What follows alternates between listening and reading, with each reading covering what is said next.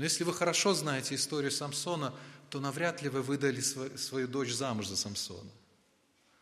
То есть старались бы подальше держаться, наверное, от него. И тем не менее, несмотря на свое несовершенство в определенных делах своей жизни, он действительно проявил веру, и мы можем э, чему-то поучиться у него, как и у друг друга. Другими словами, будьте в обществе веры. Это очень важно. Посещайте собрания, участвуйте в служении. Есть большое искушение в это время пандемии, социальных дистанций, эту дистанцию закрепить постоянно от других, от людей, от церкви. Это будет губительно для нас. Вы останетесь без этого облака свидетелей веры, без сообщества веры. Это вам нужно. Не будьте горды, не будьте надменны, думая, что вам не нужны другие люди. Вам нужно вот это время, как мы говорим, или место, где мы опыляемся друг от друга – только так растут цветы, только так происходит наша жизнь. Поэтому смотрите на других, не закрывайте свой взгляд от сообщества веры. Слава Богу! Мы сегодня живем в другое время, когда намного больше, чем христиан, чем то, когда было у этих людей. У них на самом деле сообществом веры были только какие-то предшественники их далекие. Второе, на что нужно смотреть, смотри на себя – и я прочитаю об этом в этом же стихе первом. «Свергнем с себя всякое бремя и запинающий нас грех, и с терпением будем проходить предлежащее нам поприще». То есть есть причины, чтобы смотреть и на себя. Но не ради свойственного нам, знаете, нарциссизма, когда мы чрезмерно увлечены собой. Не ради этого. И не ради того, чтобы искать истину в себе – как иногда некоторые люди говорят, но э, следуй за своим сердцем, послушай, что сердце скажет. Знаете, следовать за своим сердцем – это все равно, что следовать за Остапом Бендером. А, нужно подчинять, нужно не искать истину в своем сердце, а подчинять сердце свое истине. Вот это нам крайне необходимо. И нам будет, будут в этом году мешать две вещи следовать за Христом, и эти две вещи внутри нас. Не извне. Нам кажется, конечно, у нас есть много проблем извне, и действительно, послание к Римлянам сказано о многих трудностях, которые есть извне. Но вот в этом тексте, таком фундаментальном, сказано о двух вещах, которые нам будут препятствовать. Э, это всякое бремя и запинающий грех. Давайте посмотрим на них. Слово, переведенное как бремя, вот в греческой классической литературе обозначает а, излишний физический вес, непомерную нагрузку, но в данном контексте оно ассоциируется с тяжелыми одеждами, то есть чем-то препятствующим движению или в состязаниях. И чтобы понять это, я хотел бы пояснить еще одно важное слово – поприще. Поприще на греческом звучит как агона, которое в древнем мире означало состязание, и это слово использовалось, когда действительно говорилось о состязаниях или борьбе борцов на ринге. Состязание. Вы знаете, в Римской империи это было у всех на виду, об этом говорили. Для успешного поединка, очевидно, боец должен был освободиться от всего лишнего. Если бы он вышел в одежде, как на свадьбу, то он был бы скован в своих действиях, конечно, и, конечно же, был бы а, ну, хорошей такой жертвой своего соперника.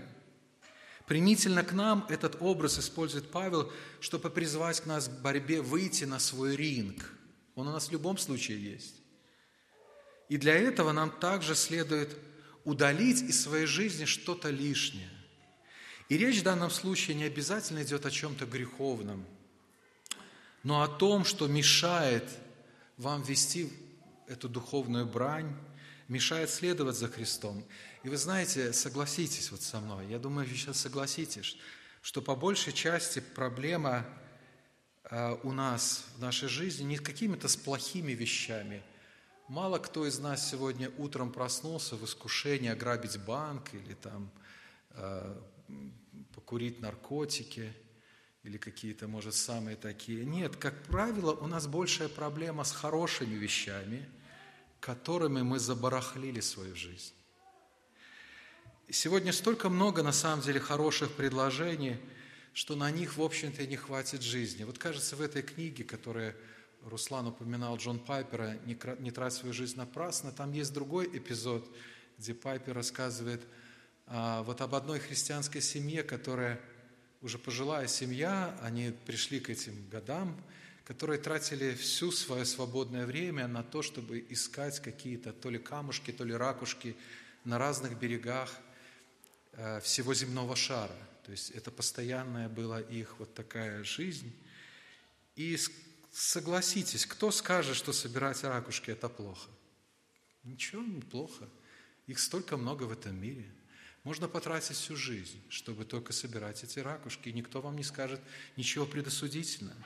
Вообще это плохо различимая для внешней оценки грань, но хорошо осознаваемая внутренне, когда что-то, пусть на вид и неплохое, но уводит нас от жизни для Христа, от жизни следования за Христом. Мы, к сожалению, часто меняем лучшее на так называемое хорошее. Второе, что нам точно будет мешать следовать за Христом, это грех. Павел называет это запинающим или другое слово опутывающим таким грехом. Если всякое бремя будет препятствовать нам в нашем следовании за Христом, то грех будет связывать нас по рукам и ногам. Это все равно, что э, вот этот боец, который вышел на ринг уже не в одежде, а еще связанными руками и связанными ногами.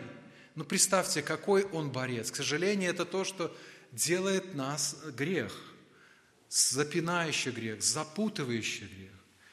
Вот в этом прошедшем 20 году мы столкнулись с большими проблемами.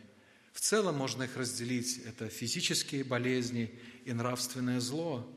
Но все же самой большой проблемой нашей жизни с точки зрения Писания и опыта христианства является наш личный грех. Это самая большая проблема. Не отрицаем другое, но это самая большая проблема. К примеру, послушайте, о чем более всего заботится Петр, когда пишет христианам, которые переживали свои бедствия. Вот из первого послания Петра, вторая глава, давайте почитаем 11-12 стихи. Послушайте, тоже с каким отеческим сердцем здесь пишет Петр. «Возлюбленные, прошу вас, как пришельцев и странников». На самом деле, многие из христиан были вот как такими пришельцами и странниками, которые все те события древности качали стороны в сторону. Так вот, прошу вас, как пришельцев и странников, удаляться от плотских похотей. Греческое слово «эпитумиас», то есть то, что внутри нас, от плотских похотей – восстающих на душу, это тот террорист, который есть внутри нас, и провождать добродетельную жизнь между язычниками, дабы они за то, за что злословят вас, как злодеев, увидя добрые дела ваши, прославили Бога в день посещения. Именно поэтому есть известная фраза, ее приписывают пуританам, «маленький грех хуже самого большого страдания». А, снова красиво звучит, в реальности нам кажется все наоборот, страдания хуже, но на самом деле страдания никакие, а, никакое зло извне никогда не будет причиной гибели нашей души, никогда не будет причиной нашего суда перед Богом, но грех – да, это наша самая большая проблема. В правильном взгляде на самого себя Павел говорит, чтобы вот чтобы решить эти две проблемы внутренние, снять с себя всякое бремя, вот этот ненужный хлам нашей жизни, которым мы заполонили нашу жизнь, и запинающий грех, нам для этого нужна одна вещь – терпение. Поэтому он говорит, с терпением это надо все делать. Вот на этот поединок, на это поприще надо выходить с терпением. На самом деле, чтобы быть по-настоящему хорошим борцом, отличаться борцу от любителя и профессионала, то это, наверное, отличие в дисциплинированности, в выносливости, в этом терпении. А, я еще раз прочитаю из 10 главы, как Павел говорит о терпении в 36 стихе. «Терпение нужно вам, чтобы, исполнив волю Божию, получить обещанное». Думаю, вообще у нас на самом деле нет, жела... нет никакого проблем с желанием разгрузить свою жизнь от ненужного хлама. Многие свой год начинают с таких вещей, выбрасывать что-то. И в духовном смысле, я думаю, вы со мной согласны. Вот слушали меня. Конечно, я хочу разгрузить свою жизнь от какого-то ненужного хлама. И тем более вы со мной согласны с тем, что надо побеждать грех в своей жизни. Но в чем загвоздка? В терпении, а точнее в его отсутствии. Нам не хватает терпения в христианской жизни, в простых вещах, например, в регулярном чтении Писания – в борьбе с искушением, в служении своему дому, церкви. И чтобы добиться успеха, чем бы, чем бы вы ни занимались вот в следующем году, нам нужно терпение, дисциплинированность. Где же нам набраться его? Мы каждый раз пытаемся жить с понедельника, ну или с Нового года, да, с нового месяца – а, то есть мы надеемся, мы смотрим на что-то, как правило, мы смотрим на себя, вот в следующий понедельник я почему-то стану лучше. Я проснусь, и я вот смогу быть таким дисциплинированным. Но судя по логике того, что мы здесь считаем, смотреть надо, но не на себя, а на Христа. То есть секрет всего вот этого терпения в нашей духовной брани находится в третьем – взоре. Мы только что назвали две вещи. Нужно смотреть на других, нам нужно облако свидетелей, нам нужно смотреть правильно на себя. И третье, это самое главное. Даже лексикон э, ну, греческий таков, что к этому эпицентр идет, смотреть на Иисуса. Давайте посмотрим на второй стих. «Взирая на начальника», то есть все, что до этого говорилось, нужно это делать следующим образом, взирая на начальника и совершителя веры Иисуса, который вместо предлежавшей ему радости претерпел крест, пренебрегший посрамление и воссел одесную престола Божия. Помыслите о претерпевшем такое над собой поругание от грешников, чтобы вам не изнемочь и не ослабеть душами нашими. Да, у нас есть облако героя веры или свидетеля веры – но они не являются источником веры. Они могут укреплять нас веру, они могут говорить, давай, давай, смотри на нас, вот как возле этого ринга. Они могут нас вдохновлять своим примером, но не дать эту веру нам. Только Иисус, сказано, начальник, совершитель веры. Я так понимаю, что речь идет о том, что только Иисус есть источник веры – и цель веры. Он есть альфа и омега нашей веры. Мы должны в начале года напомнить себе одну простую истину о христианской жизни. Христианская жизнь – это не добрые дела, это не церковь, это не служение, это Христос. И во-вторых, это церковь, добрые дела, служение. Первое дает силу второму, является причиной для второго. Но христианская жизнь – это Христос.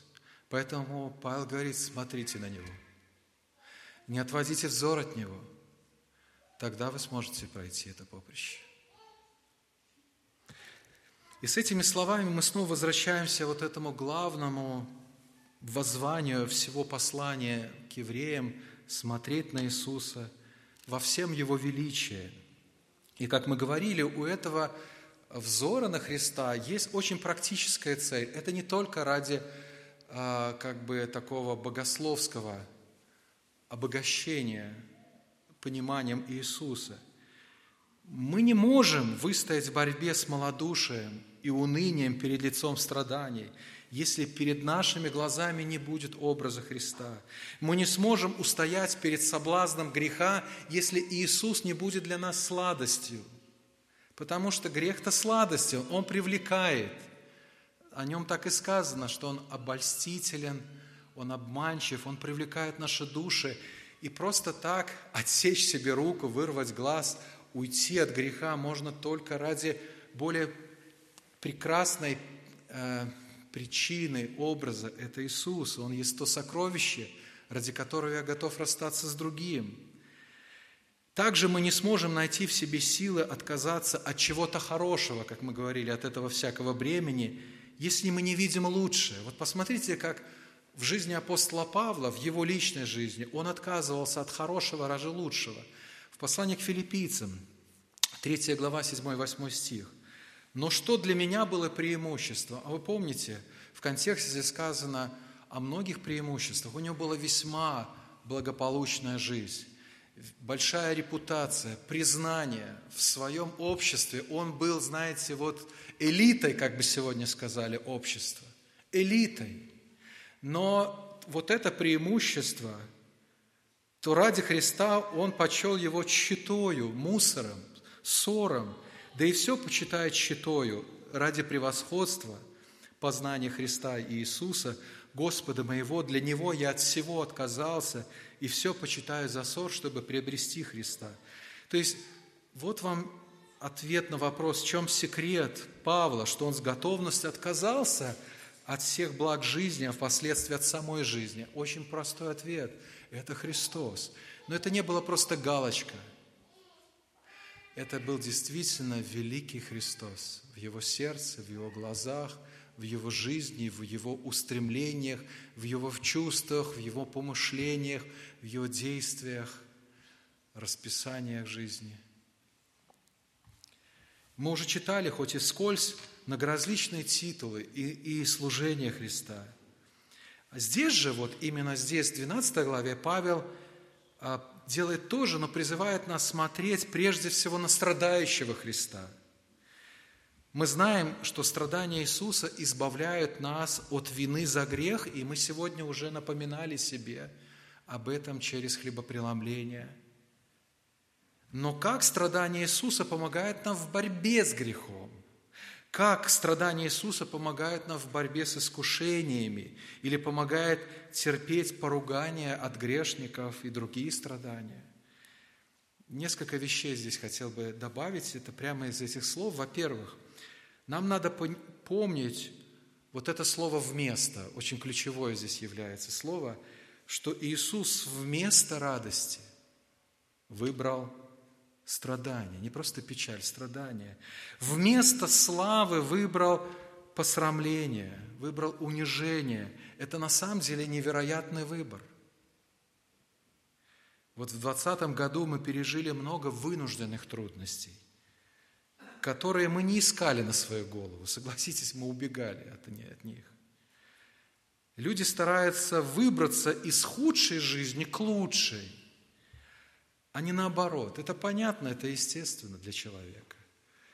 Хотя в то же время меня восхищают примеры, в том числе в контексте настоящих событий, которыми я наблюдал, когда люди отказывались от своей благополучной жизни – ради худшей на благо ближнего.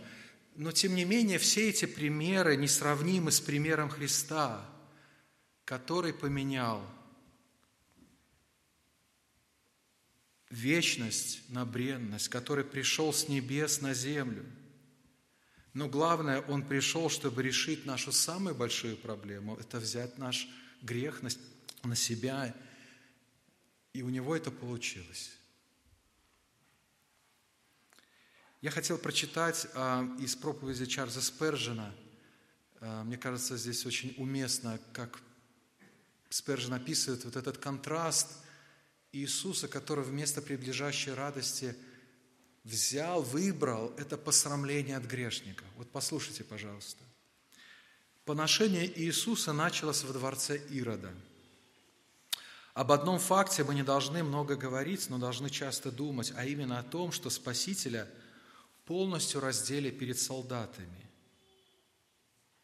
Его тело было подвергнуто позору и публичному презрению людей, причем грубых людей, не знавших деликатности.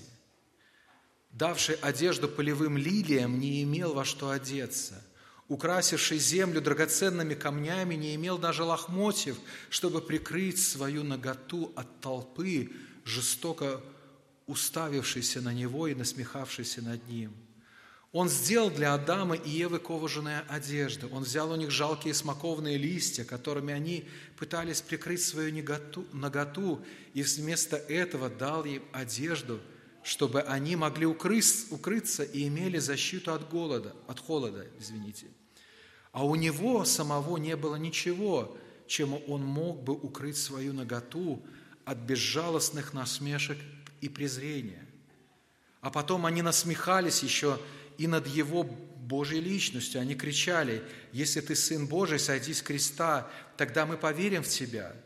Вы можете себе представить, что создание, творение, сделанное Его собственной рукой, бросало вызов своему Создателю, не имевший начала и конца, был презираем ограниченными людьми.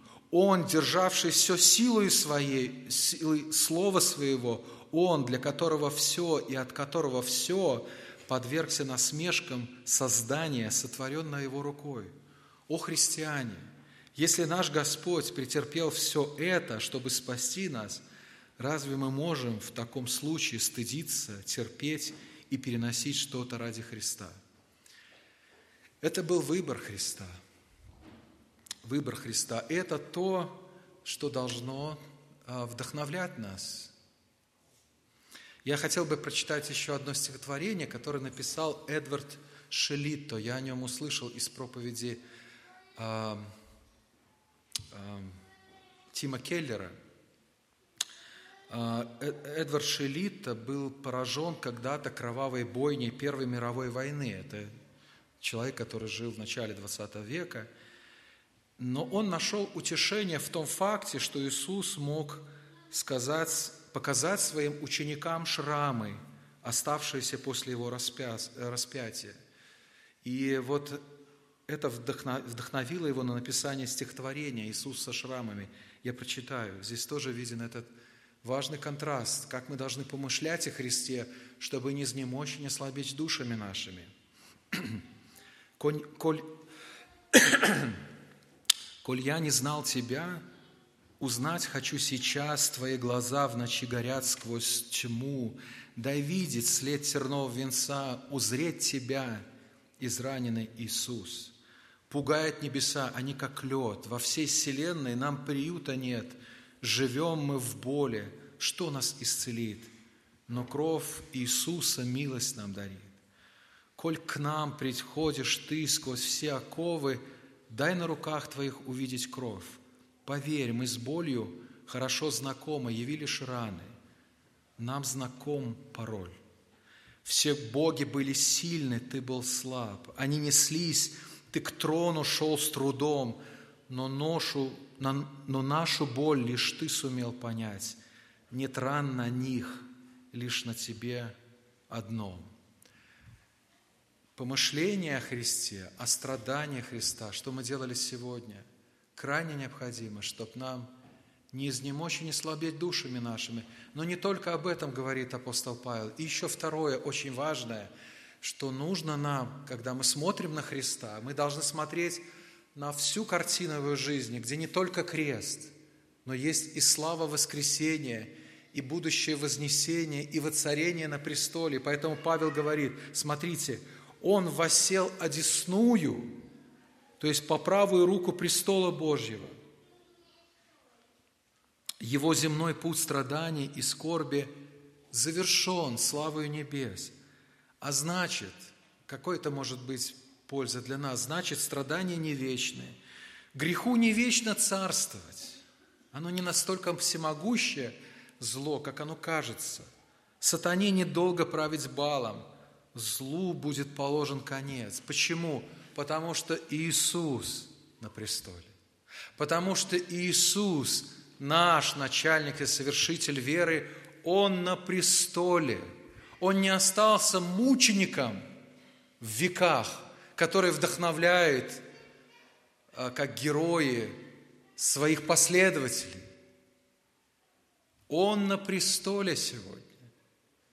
И это вдохновляет нас идти на ринг – с терпением, отбросить всякое бремя, нужных, ненужных хлам, бороться с грехом, следовать за ним. Взгляд на Иисуса должен помочь нам, друзья, не ослабеть и не изнемочь душами нашими вот в этом новом году. Я не знаю, что нас ожидает впереди. Сейчас даже самые лучшие эксперты не гадают, что ожидает впереди. Но знаю, что мое и ваше духовное благополучие зависит от того, насколько крепко ваша душа, ваше сердце, состояние вашей души. Поэтому, друзья, снова напомним, давайте эти три важных вещи, которые пусть будут во всяком случае сегодня вот в вашей молитве. И пусть Дух напомнит и вам, куда вы должны смотреть. Смотрите на других. Тех, кто поможет вам укрепляться верой. Живите с народом Божьим. Смотрите на себя. У вас должно быть личное христианство – не будьте лицемерами, смотрите на себя, чтобы дать бой тому, что будет препятствовать на пути следования за Христом. И, наконец, смотрите на Иисуса, познавайте Его, восхищайтесь им, преображайтесь Его образ. Давайте мы помолимся об этом. Господи, мы благодарны Тебе и за великое облако свидетелей, которое было от древности, начиная с Савеля, до настоящего времени, облако свидетелей веры, которые прошли и проходят этот путь. И это очень вдохновляет нас, их действия, их поступки по ради Тебя, когда они отказываются от чего-то хорошего, возможно, ради лучшего. Но мы благодарны, что у нас есть более всего Ты, на которого мы можем смотреть, наш Господь Иисус Христос – начальник и совершитель веры, источник и смысл нашей жизни. Помоги, Господь, нам смотреть на Христа вот в этом новом году. Прежде всего, а, познавая в Слове. Помоги, Господь, чтобы именно Слово Твое было, именно Ты был причиной или мотивацией для того, чтобы мы читали Твое Слово, изучали. Нам просто нужно снова-снова впускаться в это путешествие, чтобы искать себя, искать и находить Тебя, обновлять свое понимание того, кто Ты есть, что Ты сделал для нас. А, помоги видеть себя в деяниях Твоих, поскольку Ты на престоле Своем, Ты не остался на кресте, и сегодня Ты вершишь свою волю в этом мире. Помоги нам видеть себя, помоги нам понимать, то, каким образом нам реагировать на Твои дела в совокупности со Словом Твоим, по, по вдохновлению от Духа Твоего, который помогает нам понимать. Помоги нам бороться с тем, что э, является самым большим нашим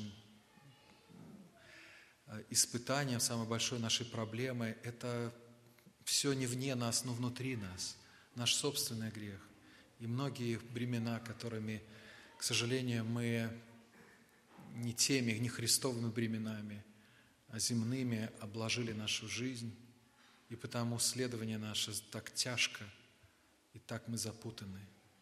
Помоги, Господь, нам. И мы благодарны, что